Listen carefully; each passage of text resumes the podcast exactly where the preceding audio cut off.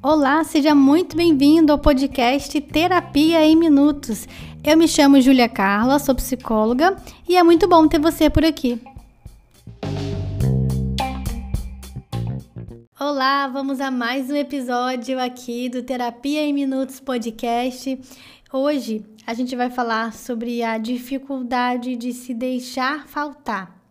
Que, que você achou desse título? Será que você foi justamente atraído por esse tema e quer entender melhor o que essa afirmação quer dizer?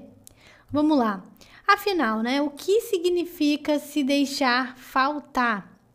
Esse episódio é para aquelas pessoas que dão conta das demandas que chegam até ela, conseguem ali administrar a vida, as demandas. Sabe aquela pessoa que é resolutiva, que sabe e consegue solucionar os problemas que surgem? Esse episódio foi pensado nessas pessoas. Só que com o passar do tempo, esse comportamento, que pode ser positivo e até necessário para dar conta do dia a dia, pode se tornar um padrão aí centralizador. O que, que isso significa? É quando a pessoa se torna aquela é, pessoa centralizadora. Ela coloca nela, centraliza nela as decisões, as soluções do dia a dia. E isso pode trazer um cansaço, pode trazer uma exaustão emocional. A pessoa centralizadora, ela pode fazer isso com as demandas do trabalho, ou até mesmo com as demandas da família, do dia a dia, o que pode tornar né, a experiência de rotina dessa pessoa muito exaustiva. E isso faz com que você viva sempre no limite. Então, é um perigo quando alguém não respeita os próprios limites e acaba se aproximando sempre dessa exaustão. Além disso, essa experiência de ser uma pessoa centralizadora pode vir acompanhada de muita frustração e solidão. Realmente, essa pessoa pode se sentir muito sozinha diante das demandas, das tarefas. Ela pode ficar frustrada por perceber que é só ela quem toma iniciativas para resolver os problemas. A sensação de não poder contar com ninguém também pode aparecer. Agora, se a gente aprofundar mais o assunto, me responde aqui: você sabe se deixar faltar? Primeiro é importante entender o que isso significa. Se deixar faltar é você recuar, é sair da posição de centralizador ou de centralizadora. É recuar para que o outro apareça ativamente para a solução de um problema. Se deixar faltar é respeitar os seus limites. E isso pode ser muito difícil para algumas pessoas. Nessa hora surgem muitos pensamentos. Eu vou dar um exemplo aqui de uns três pensamentos que podem aparecer. O primeiro é aquele pensamento assim: mas se eu não fizer, ninguém vai fazer. Se eu não for lá, ninguém vai resolver. Se eu não tomar a iniciativa, ninguém faz, ninguém soluciona o problema. Agora, você já testou se deixar faltar? Será mesmo que ninguém pode ocupar essa função? Será que só você pode resolver esse problema?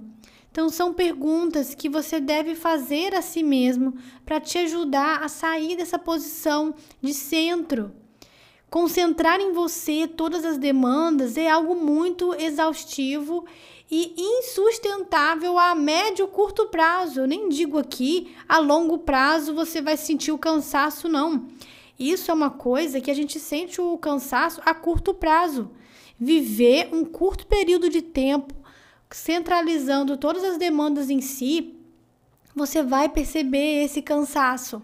Então é super importante que você observe se você não está subestimando as pessoas à sua volta. Agora, eu preciso te dizer uma coisa. A outra pessoa, ela pode fazer diferente do seu jeito de fazer, isso é verdade, tá? A pessoa vai solucionar a situação de uma forma diferente porque não é você quem está fazendo, é o outro. Se você quiser garantir muito que o resultado saia 100% do seu jeito, aí tudo bem. Você deve então concentrar tudo em você sabendo que isso é o caminho em rumo da exaustão.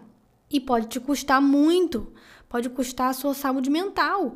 Se você realmente quiser garantir que aquilo saia exatamente como você faria, aí é você quem tem que fazer. Só que começa a analisar comigo aqui.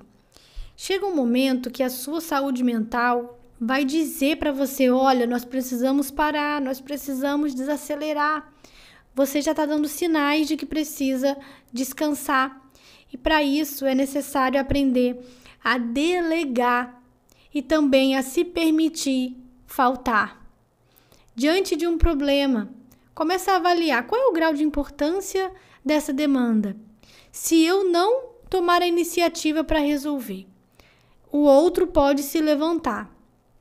E aí a gente deve considerar que, no primeiro momento, existe a fase de estranhamento do outro. O que, que isso significa? Significa que aquela demanda pode ficar lá um tempo aberta sem ser preenchida até o outro enxergar e perceber que você não vai resolver. Porque se você é uma pessoa centralizadora que resolve tudo e já faz isso há um bom tempo, todo mundo está acostumado que é assim que funciona. Diante das suas relações, dos problemas da família ou qualquer outro contexto, todo mundo sabe que uma hora você vai resolver. Então, ninguém faz nada, ninguém nem para para olhar para o problema. Isso é muito comum de ser percebido, por exemplo, nos casamentos.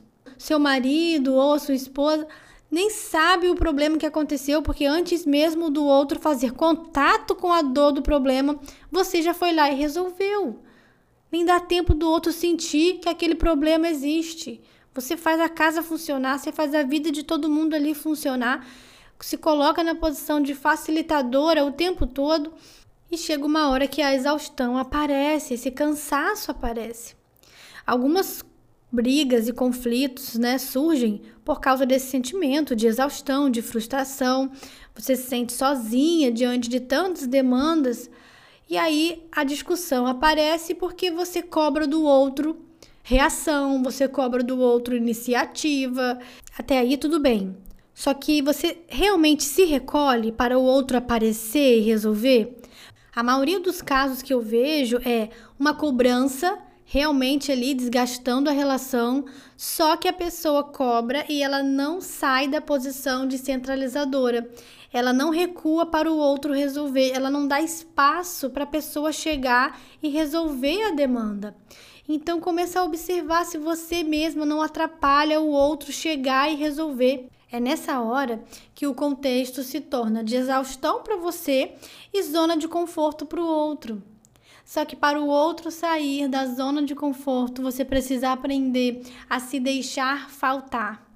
Se recolhe, deixa a demanda aparecer, deixa a demanda se destacar por mais algum tempo. É claro que diante de uma situação emergencial e que você percebe que o problema ele não pode ficar sem solução por aquele tempo e falta a iniciativa do outro e a demanda é de urgência, você vai tomar iniciativa para resolver, é claro. Você sabe que você vai fazer isso.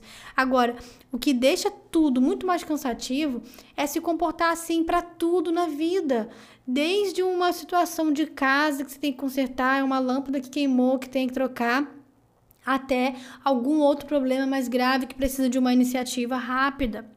Então, nessa hora você precisa aprender a descentralizar. E depois que você aprende a fazer isso, as pessoas vão se acostumar, elas vão se adaptar à nova forma. Então, existe o período de estranhamento, em que está todo mundo lá esperando você resolver. E aí você não vai reagir, você não vai tomar iniciativa. Não fique pensando que você é insubstituível, que só você é quem faz e acontece, que se você não fizer, ninguém vai fazer, que se você não estiver lá, ninguém vai resolver. Se permita deixar faltar. Deixa aquela demanda então ficar aberta pelo tempo que for, se isso não for tão relevante para você. Deixa aquilo aparecer e que outra pessoa tomará a iniciativa. Chegou o momento de você fazer isso por quem? Por você primeiro. Muitas das vezes a outra pessoa tende a um comportamento muito mais acomodado, mas pode ser que o seu comportamento favoreça para essa reação do outro ou para a ausência de reação do outro.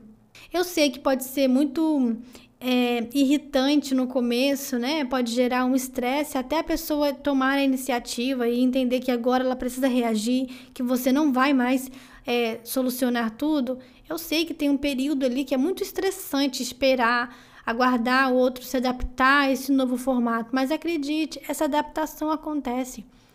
As pessoas agora vão entender que é assim que funciona contigo, que você pode resolver algumas coisas mas tem outras que você não vai se mover para fazer, que é o outro quem precisa, e principalmente se o problema for do outro, hein? Porque existe também, eu bato nessa tecla, já falei isso em outros episódios, mas é porque é muito recorrente a queixa no consultório dessa demanda de daquela pessoa que absorve os problemas do outro, centraliza nela a solução até daquilo que não pertence a ela. Então você deve avaliar tudo isso e das demandas do trabalho, das demandas de casa.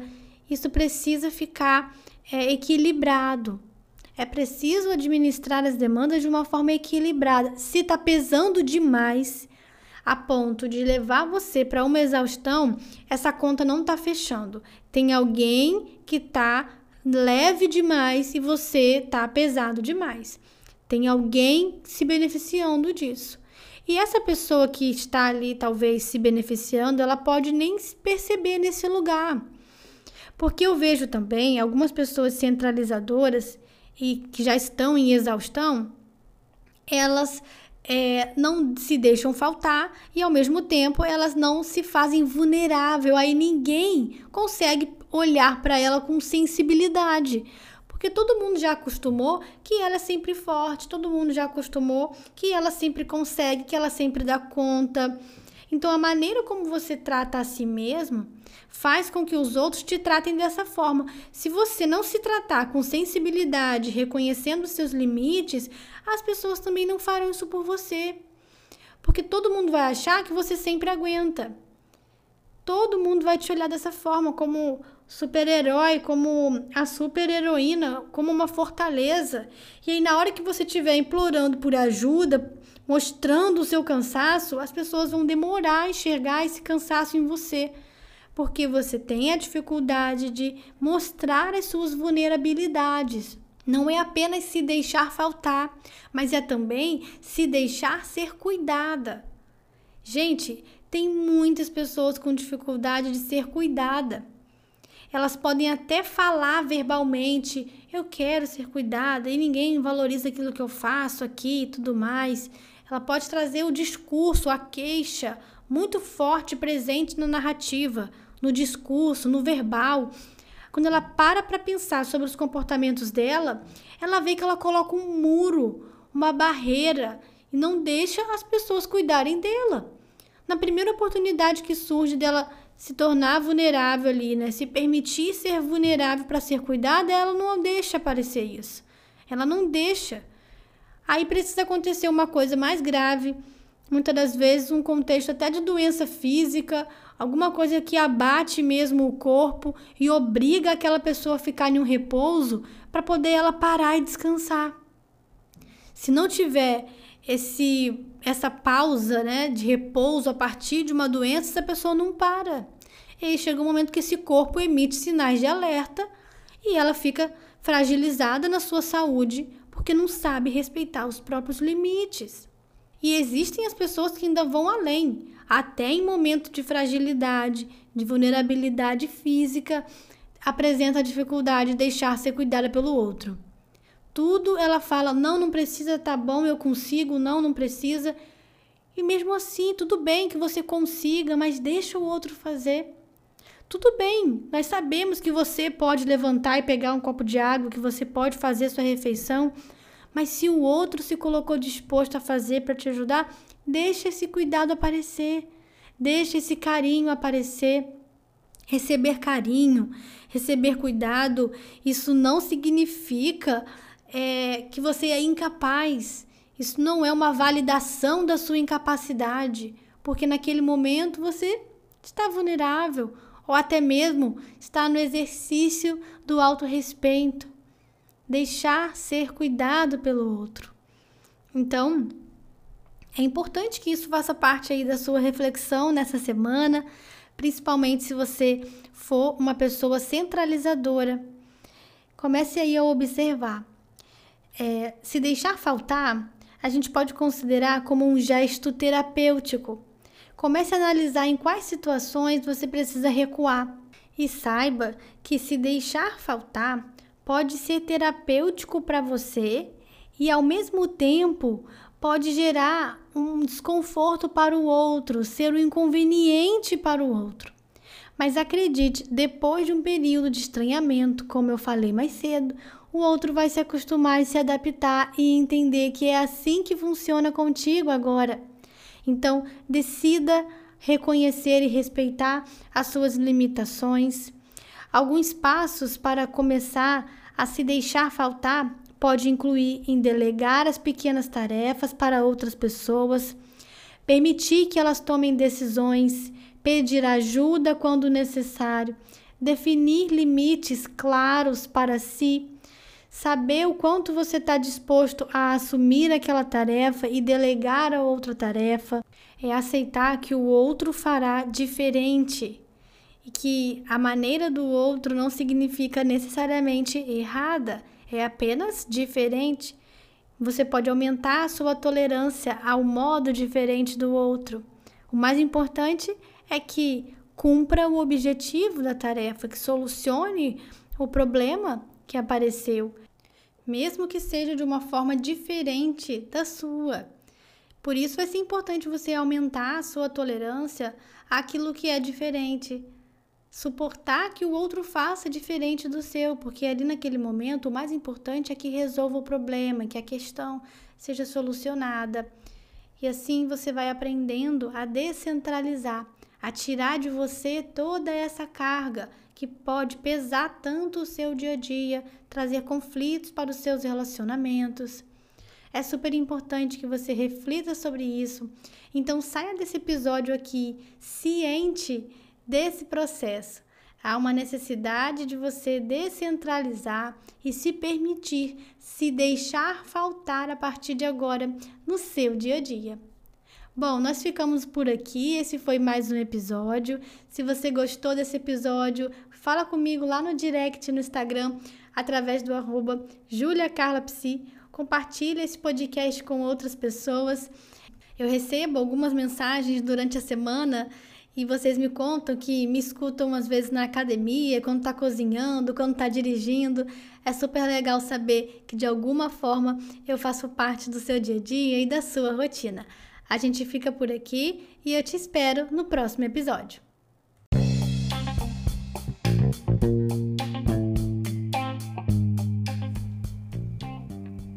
E esse foi mais um episódio aqui do podcast. Obrigada por me fazer companhia até aqui. Espero que esse conteúdo tenha sido terapêutico para você, porque minutos terapêuticos deixam a sua vida mais leve.